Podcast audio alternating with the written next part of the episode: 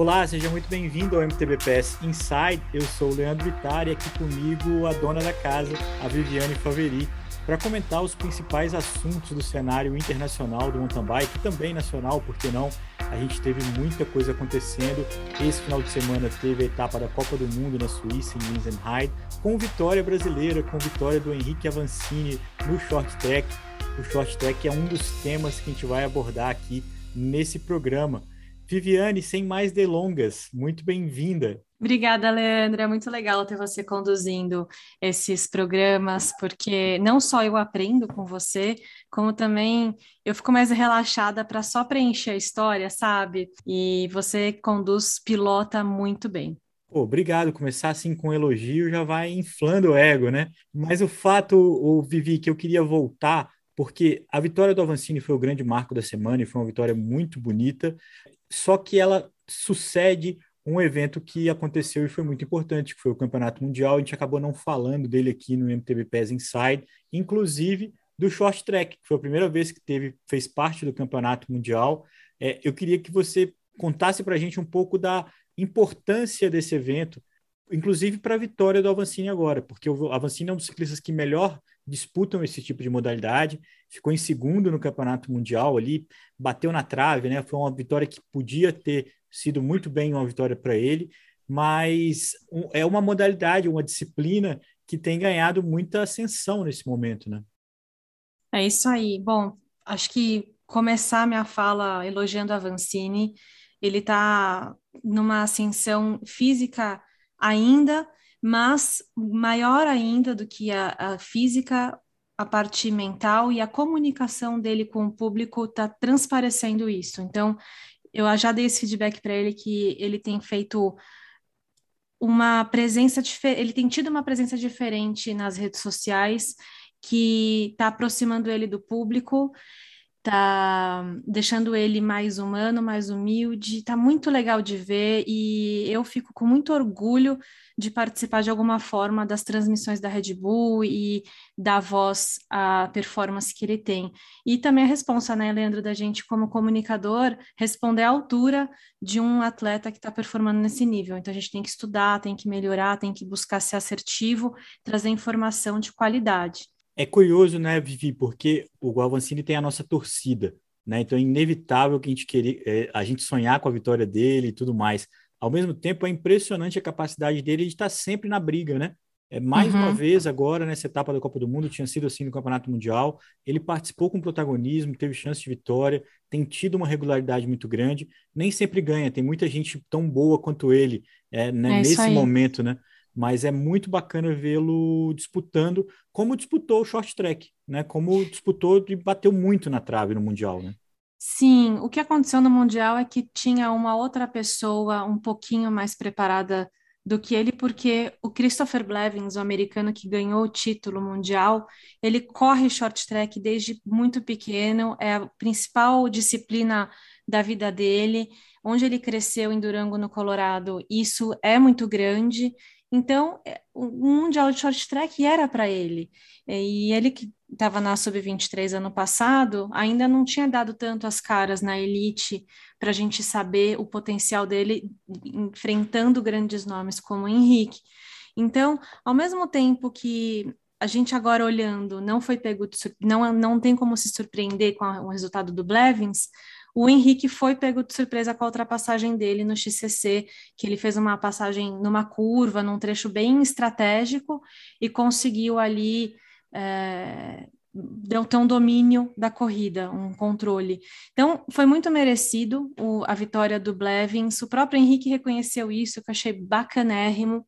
Ele falar da importância né, de grandes adversários na entrevista final e que a gente bateu na trave, mas por um bom motivo, sabe? Não foi falha nossa, foi simplesmente tinha uma outra pessoa ali num, no, no melhor dia da vida as ultrapassagens decisivas foram um marco desse campeonato mundial, né, eu vivi, porque já ia te chamar de Nicolas, né, porque você é meu parceiro do Gregário Radio, que me abandonou nessa semana, que está correndo o Tour of Britain justamente com o Christoph Blevins, que está lá correndo na estrada essa semana. Mal terminou o Pete Coca Volta, já tem outro campeão mundial correndo prova de estrada. mas o fato é que é, os campeonatos mundiais foram marcados por essa rivalidade, por essa ousadia, né, de premiar quem ousou. No caso do XCO, é, isso coube ao Nino Schurter, né, que controlou a prova inteira mas o Fluker achou que estava com a vitória nas mãos, né? Ele, ele, chegou a se imaginar com essa camisa arco-íris, né, Vivi? Sim, é muito legal falar dessas ultrapassagens, porque tá me lembrando muito Fórmula 1, tá lindo de ver é, o jogo mental que tem sobre isso.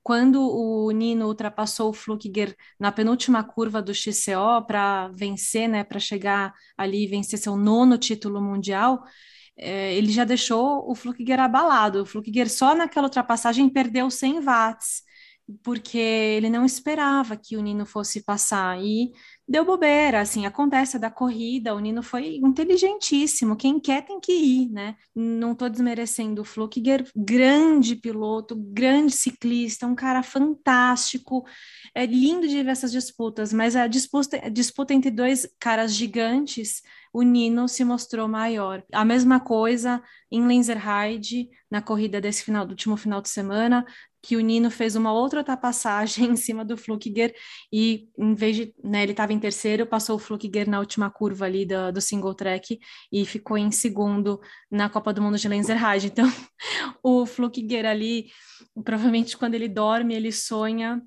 com a ultrapassagem, as ultrapassagens do Nino em curva. O Nino deve tirar o sono de muita gente, né? Ele é só relembrando que é o nono título mundial dele, um ícone do esporte e um dos caras mais habilidosos. Não foi nessa ultrapassagem que ele ganhou esse mundial, acho que ele, ele administrou o mundial todo muito bem. Ele foi o primeiro que atacou, ele, ele, ele deixou o Flukier numa posição é, confortável no pelotão para depois saltar aí junto com ele. Enfim, uhum. é, tem sido muito curioso para mim ver a, as estratégias de prova do mountain bike e saborear a inteligência do Nino, que já não é mais pura vitalidade, mas tem uma, uma, uma inteligência muito grande para correr. Então a gente fecha o campeonato mundial com a vitória do Blevins no short track e do Nino no XCO, nono título dele. No feminino, a gente teve a vitória da Sina Fry no short track e no XCO a gente teve uma campeã surpreendente, uma vitória arrasadora, né? É, que, que você conta sobre esse momento, porque eu acho que foi muito marcante também. Evie Richards, ela que é da Grã-Bretanha, fez uma prova linda, tem se mostrado uma ciclista muito completa, não só no carisma dela, né? Porque isso é uma marca por onde ela passa, ela tem um jeito diferente, super espontânea, alegre, ela tem muita força. Antes a gente falava Antes rolavam rumores de que era uma, uma garota mais explosiva, ela começou a provar o contrário, que ela dá conta do ritmo alto de, do XCO, ela tem endurance também, e aí ela comprovou isso e arrasou, levou esse título merecedor com a pilotagem perfeita naquela pista de Valdissole, com trechos super técnicos. Então, Ivy vem trabalhando muito, em todos os sentidos, físico e mental e levou um título merecedor e é uma grande embaixadora que o mountain bike feminino tem nesse ano, levando a camisa de campeã mundial, porque isso que é o mais legal para mim, é, Leandro, é quando a gente tem campeãs que nos representam e que, que e representam os nossos valores e as coisas que a gente quer espalhar para o mundo. E eu, eu então, para mim, a Ive como campeã mundial é sensacional, assim como Yolanda Neff como campeã olímpica é sensacional. Essas duas mulheres são muito poderosas e ajudam a espalhar uma mensagem de eh, humanidade, de colaboração, eh, de ética, de trabalho duro e de que as mulheres com a determinação, com vontade, com ética, podem conquistar o que quiserem, sem precisar destruir ou criar escassez ou criar. É... Ah, tô, tô, tô, viajando muito, Leandro, me corta aí.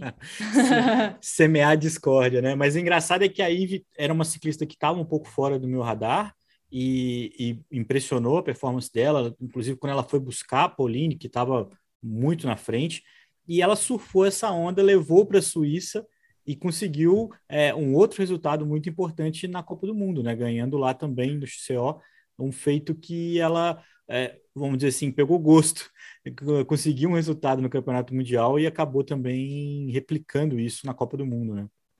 Sim, ela conseguiu replicar na. Venceu a primeira Copa do Mundo com a camisa de campeão mundial em Lenzerheide, naquela torcida suíça, botou um passo lá lindo de ver que poucas conseguiram acompanhar, na verdade, né, conseguiu abrir vantagem e, e terminar com uma certa distância da perseguição. E então, também pilotando lindamente, e foi legal ver, na verdade, no XCC de Lenzerheide, voltando para um pouco antes, difícil a gente falar em cronologia, até peço desculpas para o ouvinte, mas é porque, na verdade, o que, o que importa aqui são os contextos, né? É o que a gente aprende, o que a, que a gente sente nessas corridas. O que, que marcou para mim foi no pódio do XCC duas campeãs olímpicas e uma campeã mundial. Então, quem ganhou foi a Jenny Hisveds quem ficou em segundo foi a Richards e em terceira a Yolanda Neff. Uma falando como é inspirada pela outra, o quanto admira, o quanto é legal acompanhar a evolução. Então, foi engraçado imaginar a Jenny Hisvets falando que ficou inspirada pela vitória da Richards no Mundial, então que ela ganhou ali na frente da Richards e, tá, e isso é muito especial para ela. E aí a Richards falou: não, mas espera aí, eu cresci torcendo para Jenny, né? E aí em terceiro chegando a Yolanda Neff, tipo, surreal a performance da Yolanda depois de um mês extremamente atribulado por causa das entrevistas, participação em programa de TV, né, como campeã olímpica. Uma bike dourada que sempre pesa um pouco mais, né? Só lembrando que a Yolanda Neff é atual campeã olímpica, a Eve Richards é atual campeã mundial e a Jane ganhou no Rio, né, 2016. Isso. É, o, o, título olímpico dela. Então, é, são as duas últimas campeãs olímpicas e a atual campeã mundial. E aí, é, Vivi, as francesas que ficaram fora dessa festa toda, teve um prêmio de consolação aí com a Leona Leconte, e o Koretsky, que ganhou a etapa do masculino é, da Copa do Mundo, ele tinha ganhado a primeira, ganhou agora também, e ganhou de uma forma muito bacana, porque ele sobreviveu aos dois leões suíços ali para conseguir ganhar essa, essa etapa, né? Sim. Bom, a gente já abriu o programa falando da vitória do Avança no XCC, que foi uma coisa espetacular. Assim, foi incrível ele ganhar ali nessa terra dos suíços. Então, pulando para o XCO, que estava o avanço ele ficou fora dessa disputa ali do meio para o final para a prova, porque o ritmo estava insano desses três grandes pilotos, que é o Koretsky, o Flukiger, o Nino e o quem veio ali tentando aguentar o ritmo foi o o Hatterley, o Alan Hatterley, da, da companheiro de equipe, né, do, do Henrique, eles estavam, assim, numa tocada diferen, diferente. O próprio Koretsky, ele é um cara talvez o mais técnico de todo o field masculino, ele tem a base do bike trial, fez BMX quando criança, pilota a moto muito bem. Então ele tem um estilo de pilotagem muito fácil, inclusive a ultrapassagem que ele fez em cima do Flukiger, quando ele pegou a liderança ali para a última volta para fechar o XCO, foi no trecho mais técnico da pista, foi num off-camber de raiz, que ele abriu foi por uma linha por cima que a câmera não mostra o quanto aquilo é difícil. Foi a corrida mais disputada do ano, mais dura do ano, mais eletrizante de assistir, muita energia, tempos muito próximos entre todos, qualquer errinho você perdia posições, só de você analisar a quem terminou a, prova, te, os tempos são muito próximos. Então, é, realmente foi uma corrida brilhante do Koretsky, que sobreviveu ao ritmo de largada, não fez uma largada tão boa, mas conseguiu ali levar melhor entre as disputas do Nino, do Matias e, e dos outros que estavam tentando um lugar ao sol. E nisso, Vivi, é o que eu falei da Luana Leconte, ela ganhou a, Copa do Mundo antecipadamente, a classificação geral, né, a soma dos pontos ali da Copa do Mundo. E no masculino a gente tem ainda uma disputa aberta para a última etapa que vai ser nos Estados Unidos, mas o Corets que está na briga, né, imagino. Sim, o Koretsky, na verdade, quem está na briga é o Sink, mais do que o Koretsky. Quem está em primeiro lugar é o Flukiger com 1.429 pontos, Andrei Sink em segundo com 1.089 e o Koretsky com 1.075. Então, na verdade, quase empate técnico ali entre Koretsky e Sink. E se o Flukiger não mandar bem nessa corrida, tem chances dele perder o título da Copa do Mundo de 2021. E, para quem não sabe, o título da Copa do Mundo pode não ser tão especial quanto um título de campeão mundial, mas é a segunda ou terceira coisa mais importante ali, porque mostra uma regularidade no ano, mostra que você tem apresentado seus patrocinadores e seus parceiros com regularidade nos pódios e nas corridas principais, nas Copas do Mundo. E tem uma premiação em dinheiro, tem todo um prestígio, praticamente uma garantia aí de que você vai ficar no esporte por mais alguns anos, com, com bons patrocínios. Então, tem muito, muito valor um título do, da temporada de, da Copa do Mundo. Mas, Vivi, o que, que a gente pode esperar de uma prova nos Estados Unidos, sair da Europa, correr uma última etapa nos Estados Unidos? Eu acho que é uma coisa, o pelotão já mais cansado, já bastante coisa rolando ali, alguns atletas já parando. É, o que, que a gente pode esperar dessa prova como disputa? Qual que é a característica desse evento? Bom, primeiro de tudo, acho que a gente tem que fazer uma menção honrosa aos ciclistas que estão se aposentando das Copas do Mundo, que, dão, não, que decidiram não atravessar o Atlântico para correr em snowshoe, porque é uma logística cara, é cansativa. Então, para muita gente não faz sentido ir para só uma corrida, sendo a última do ano, que é o caso da Julie Bresset, que foi a campeã olímpica de 2012 em Londres francesa, parceira de equipe da Luana Leconte. Considera a Luana uma irmãzinha mais nova, então terminou a corrida de Lenzerheide emocionada, porque a Luane conquistou, né, já antecipadamente o título do ano da Copa do Mundo, então quem quer entender de mountain bike precisa saber quem são as campeãs do esporte. Julie Bresset é um desses nomes. Quem também se aposentou nessa corrida de Lenzerheide foi Matias Stirnman, que é irmão da Catherine Stirnman, que agora está correndo no e-bike. Ele correu a prova com uma bicicleta Aro 26, com é, três coroas, com uma roupa toda old school, e se divertiu ali em casa. Ele é suíço, então ele estava em casa, a torcida dos fãs, os amigos, todo mundo lá. Foi o máximo essa corrida dele, e, e muito feliz. E finaliza aí uma carreira brilhante no mountain bike, figurando aí entre os melhores por muito tempo, Matias Stirnemann. E o Lucas Flukiger, irmão do Matias Flukiger, irmão mais velho, também se despediu. Quem não correu, mas é, também não volta para as Copas do Mundo é Maia Vlojoska, a polonesa, que quase pegou ali, beliscou um pódio lá no Mundial. Que lindo que ia ser se ela terminasse o Mundial no pódio mas ela vai focar agora no Mundial de Maratona, na ilha de Elba, na Itália, então não foi para a Copa do Mundo, até porque pegou uma gripe depois do Mundial, então precisou descansar. Catherine Pendrell, que é a mamãe do pelotão, ela que é canadense, vai correr, na verdade, a sua despedida em snowshoe, mas aí já deixa aqui avisado para vocês acompanharem em snowshoe com um olho especial para Pendrell. E o Fume, que quebrou a mão num treino em Valdissole, o parceiro do Avancini, o Fumicão da Massa, como ele é conhecido Fumicão no Brasil. Massa, claro. E agora está tentando se recuperar para correr a Cape Epic, que é a última Cape Epic da carreira dele, junto com a Avança. Aí, até contando um spoiler, eu vou entrevistar o Fumic, hein? Ele vai vir aqui na MTV PES e vamos só esperar ele se recuperar da mão, correr o Cape Epic, que a gente vai chamá-lo porque vida de atleta não é fácil. A gente tem que saber a hora certa de fazer o approach, de conversar, de entrevistar e tirar as coisas mais legais para a gente compartilhar e aprender. Não espero nada menos do que um bom português, nem que seja alguns palavrões, né? Algumas coisas que todo gringo aprende. O Fumicão da Massa com certeza já tem algumas coisas no gatilho. Eu espero Ca que. Caipirinha. É, então. É isso, que, é, é isso que, que eu quero ouvir nesse MTB PES, Vivi. Agora, você falou das grandes meninas aí, da Yolanda Neff, da Luana Leconte, da, da, da Ivy Richards, mas você também citou a. Uh, para mim, a importância da Pauline Prevot. E eu queria que você falasse um pouco sobre isso. Acho que tem uma, uma mensagem importante aí que ficou nesses últimos dias, né? Nossa, bem lembrado. A gente comentou isso em off, né? E então, trazendo para o ouvinte a atualização, é que a Pauline, depois que ela correu o short track de Lenzerheide, ficou entre, no top 10 ali, não fez uma prova muito boa, ela decidiu tirar férias. Ela falou: deu para mim, essa temporada acabou é, meu principal objetivo, que era as Olimpíadas, não rolou. Talvez tenha uma próxima. O Mundial, ela ficou com a medalha de prata no short track, que não foi suficiente para ela, ela queria mais.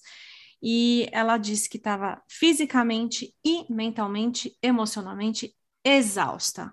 E aí, Leandro, o que, que eu acho brilhante disso tudo? A capacidade de tomar as rédeas da própria carreira, tomar essa decisão pro, por ela, sabe? O que, que é melhor para ela, sem pesar a, o que, que o espectador espera dela, o que, que o patrocinador quer dela. E aí eu recebi uma, um inbox de um ouvinte nosso, e ele mandou uma mensagem no Instagram que eu achei super relevante. Ele falou: Vivi, atitude que de fato pode mudar paradigmas em nosso esporte. Mas fica a dúvida: e se não fosse a Pauline, que é multicampeã e que dispensa comentários? O sistema do esporte permitiria? E os patrocinadores, apoiadores e staff? Eu respondo essa para você. Na Volta à Espanha agora aconteceu uma coisa não igual, mas similar. Um ciclista do mais alto nível que tinha acabado de ganhar a etapa rainha ficou para trás no pelotão, começou a ficar irritado com a decisão da equipe ao longo do percurso, começou a ficar irritado com os seus companheiros do pelotão que estava atrasado ali, é, deu um piti, é, parou, desclipou, abandonou a prova, faltando um dia para acabar. É, Nossa! E, ele, e a pressão é que ele seja mandado embora da equipe. Então, é, essa coisa de chega, deu para mim, é, é o, o resultado não está à altura do que eu estava esperando, é uma decisão muito complicada. Eu, é, eu, entendo isso, a gente viveu um pouco uma coisa parecida com a Simone Biles na, na Olimpíada, né? Que ela não estava se concentrando, que ela estava mentalmente muito perturbada e ela teve suporte para poder repensar. Ela acabou até voltando para a última prova, mas já não era aquela obrigação de vencer tudo com a qual ela entrou. Então, é de fato uma situação que cada, cada cena é uma cena. Eu é. entendo a Pauline, é, acho que ela faz o certo, porque acho que você não tem que, se não está dando resultado, você não precisa se expor até o final para uma coisa que já tá, não está rolando, mas é, chega, já deu, vou para casa, é uma decisão para realmente muito poucos. Assim, você tem que estar tá muito confiante que você está realmente no seu limite para não é, magoar todo mundo que está na sua volta, né? que está ali Sim. trabalhando por você. Tem muita gente que está ali depositando muita confiança em você também, que se você toma essa atitude e ela não se confirma depois, né? Assim, é, é ou ela se repete, né? Que é o pior, assim, é, se torna uma situação de fragilidade, é, desmotiva muita gente, né? Total, e eu acho que vale lembrar que não é desistir, né? Não é tipo uma atitude impulsiva de falar é, ai não, tá too much, já deu para mim. Não é uma imaturidade. E essa e, e, poder distinguir o que, que é uma imaturidade de uma maturidade, uma decisão madura, isso daí tem que ser muito refletido, tem que ser muito cuidado, muito pensado, porque você pode queimar sua carreira e sair como mimado da história se você Exato. faz isso sem ter condições de fazer isso. Então, eu acho que é uma construção. Isso, para mim, agora, olhando de fora, de longe, conseguindo analisar minha carreira própria com um pouco mais de sabedoria, é que é, é importante você ter outras coisas na sua vida que te dão prazer e te sustentam e, e, te dão uma sensação de identidade que não seja só a corrida. Porque quando você fica muito tempo no negativo do que você doa e do que você recebe, então você treina muito, você dá muito para o esporte você está recebendo muito pouco. E você precisa puxar o freio de mão e se recuperar é, desse, de toda essa entrega, você não fica totalmente desamparado. Então, e aí quando, e, e, a experiência que eu tenho de vida, que daí já não é Viviane atleta falando, é Viviane com uma mulher de 35 anos que já viveu muita coisa, é que você tendo é, uma vida é, com pessoas bacanas ao seu redor e que tem mais coisa do que só um, o esporte, só o ciclismo, só aquilo, você, no geral, você vai ter mais jogo de cintura e maturidade para lidar com as coisas. A gente está deixando passar uma coisa, eu queria mudar de assunto um pouquinho, porque além do Avancini, além da vitória do Avancini, a gente teve um bom papel de, dos brasileiros na, na etapa da Copa do Mundo, e eu queria ouvir sua opinião sobre isso, porque eu tenho uma opinião de torcedor, de quem está vendo de fora, mas eu queria ouvir a sua. Eu fiquei impressionado com o desempenho. foram os brasileiros foram muito bem, todos finalizaram a prova na volta do líder, e isso é uma coisa para a gente ter orgulho, para a gente ficar feliz. Vamos primeiro falar de Lenzerheide, depois a gente volta para o Mundial, que tinha até mais brazucas lá, eu quero mencionar todos. Então, a gente teve no XCC em Lenzerheide apenas o Henrique Avancini, que conseguiu classificar, porque são só os top 40 de uma formatação de ranking especial que tem. Aí, no XCO, Henrique ficou em sexto lugar, seguido dele veio o Cocuzzi com o 38º. Não foi o personal best do Cocuzzi, ele já fez 33 nessa, nessa pista, mas continua sendo uma excelente colocação nesse dia de prova, ele disse que sentiu um pouco alargada. O Langalinski, que largou lá de trás, ele não está num, num, bom número de ranking, eu sei, então ele fica lá para trás na largada, mas o menino, ele encara qualquer pista e sobe e passa todo mundo. Terminou em 42 ali coladinho no Cocuzzi e quem veio na sequência foi o Guilherme Miller em 52 que está tendo uma crescente agora nesse fim de temporada. Eu acho que o Gui sentiu muito aquela queda em Albstadt na primeira Copa do Mundo do ano, porque era uma corrida que determinava quem ia para as Olimpíadas o Gui se dedicou muito, assim como o Cocuzzi, para conquistar a vaga olímpica.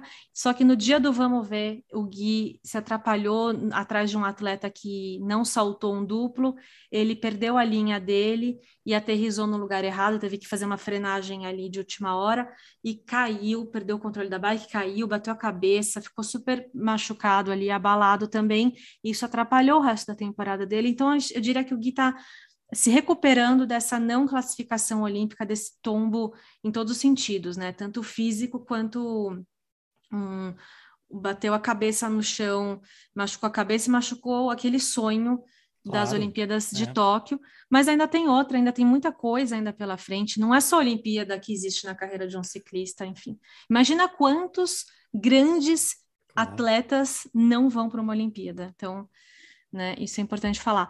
E aí, o Edinho Rezende, Edson Rezende, que já participou também no MTV PES, deu uma super entrevista pra gente, ele terminou em 78º, ficou na volta do líder. Então, fiquei muito feliz pelo Edinho, ele merecia, precisava ter uma corrida dessas e, e conseguiu ficar ali. Me impressiona, né, Vivi? Impressiona ter tantos ciclistas chegando na mesma volta, né? O ciclismo, de, o mountain bike tem umas sutilezas que, que a gente vai se acostumando aos poucos, né? A gente fica vendo a prova ali, os ponteiros, que é o contrário do ciclismo de estrada, que você vê o pelotão e, e, e desponta ali o cara que vai vencer.